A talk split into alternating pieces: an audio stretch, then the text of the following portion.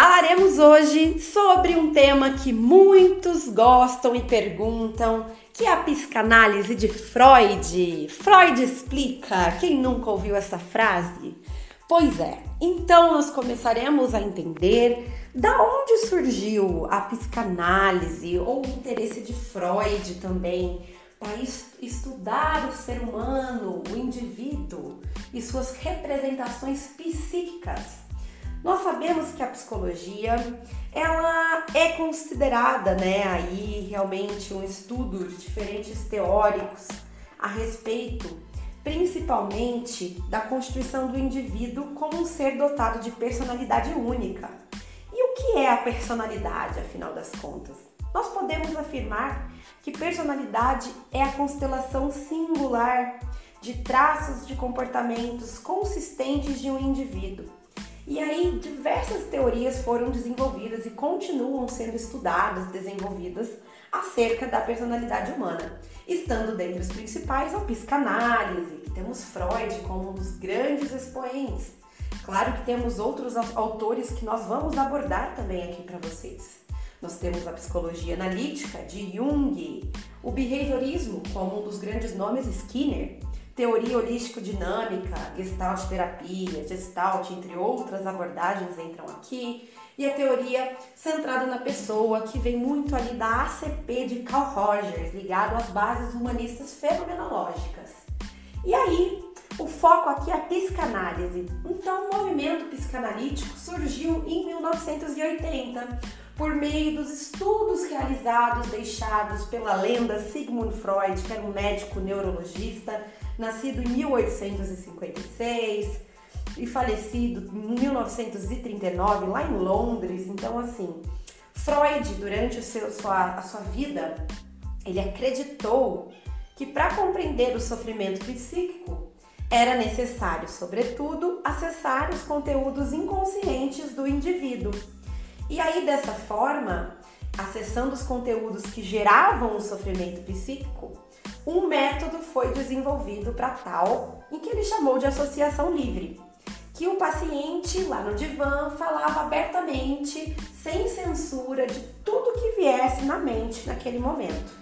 E aí o analista escutava de uma forma bem atenta, pontuava se houvesse necessidade, algumas coisas importantes, a fim de proporcionar ao indivíduo a capacidade de ressignificar os conteúdos e eliminar o sofrimento psíquico. Então, antes de definir a associação livre como a principal técnica utilizada pela psicanálise, o Freud também usou outras técnicas de alguns colegas, como o método hipnótico de Charcot, a hipnose sugestiva, que era como o paciente, ele era hipnotizado e através da fala do médico, direcionando aí as sugestões do que é que o paciente deveria falar. Então, assim, hipnotizava o sujeito e o médico ia direcionando as falas do paciente. Depois, a hipnose de o método de Breuer, né, que é o método catártico. Catártico porque o paciente ele era hipnotizado. Porém, ele deveria falar livremente. Então, Freud tirou a associação livre daí, porém, sem hipnotizar o sujeito. Freud começou a, a entender que nem todos os indivíduos eram passíveis de serem hipnotizados e que era mais fácil obter acesso ao inconsciente com o paciente acordado sobre o estado de vigília. Então ele abandonou as técnicas dos colegas e criou a técnica de associação livre, compreendendo que a melhor forma do tratamento era a associação livre nos seus pacientes, que ele acreditava que verbalizar sobre os conteúdos conscientes que geravam algum tipo de sofrimento ao indivíduo, a energia libidinal ligada a, esse afeto vivenciado na situação traumática poderia ser descarregada. E dessa forma, o indivíduo poderia ressignificar os conteúdos traumáticos, proporcionando redução ou eliminação dos sintomas, promovendo a cura do paciente. E esse pai da psicanálise desenvolveu duas tópicas importantes na teoria para a gente entender nesse primeiro momento. A primeira tópica seria baseada na neurofisiologia do arco reflexo. Ele era um neurologista, certo? O princípio do, do prazer igual à redução da tensão, a formação consciente, pré-consciente e inconsciente. Isso é muito importante, pessoal, porque Freud é, entendia que o comportamento humano ele era gerado através dos processos conscientes e inconscientes sendo a subjetividade algo presente na vida do indivíduo e de fundamental importância no seu desenvolvimento e na formação da personalidade. Então, para ele, o inconsciente era um representante pulsional, o pré-consciente era representante das palavras e o consciente era o representante pulsional mais o representante da palavra. Inconsciente mais pré-consciente igual consciente. Lá na segunda tópica de Freud, ele vai discorrer sobre a formação das instâncias psíquicas chamadas ID, ego e superego, imersos no consciente e no inconsciente.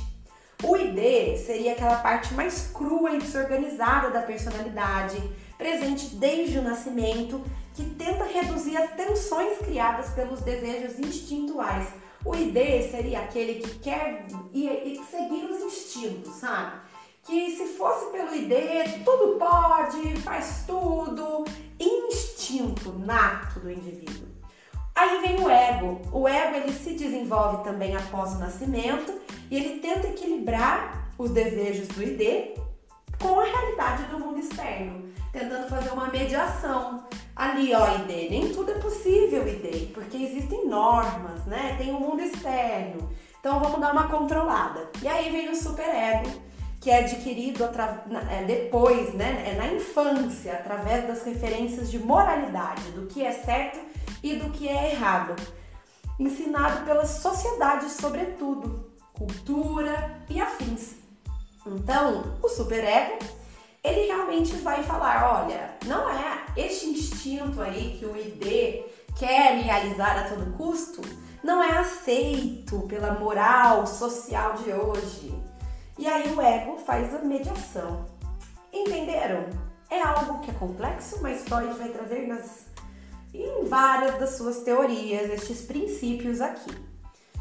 E aí a gente começa a entender então que já que tudo né, do indivíduo, comportamento humano é gerado pelos processos conscientes e inconscientes, acreditava que a execução desses comportamentos ocorriam devido a um impulso sexual instintivo e inconsciente, em que ele denominou de libido. Então, é assim, os conteúdos inconscientes, que são aí instintivos, lembra lá do ID, certo? Que vem desde o nascimento e que é definido como libido, são elaborados no decorrer da vida por meio dos mecanismos de defesa. E o que, que são os mecanismos de defesa? São as estratégias desenvolvidas pelos indivíduos para reduzir a ansiedade. E aí nós temos os principais mecanismos de defesa desenvolvidos por Freud. Então, mais ou menos assim, eu quero reduzir a ansiedade em uma situação que eu estou vivenciando eu vou desenvolver meus mecanismos de defesa, que são conteúdos inconscientes, elaborados ao decorrer da vida, pela energia libidinal, que seria um forte impulso sexual instintivo que vem lá desde o meu nascimento, inconsciente. Eu não tenho consciência desta energia, desta libido, mas eu consigo elaborar estes conteúdos por meio dos meus mecanismos de defesa, ou seja, na tentativa de reduzir a ansiedade. Complexo, porém vamos entender o que são então os mecanismos de defesa desenvolvidos por Freud.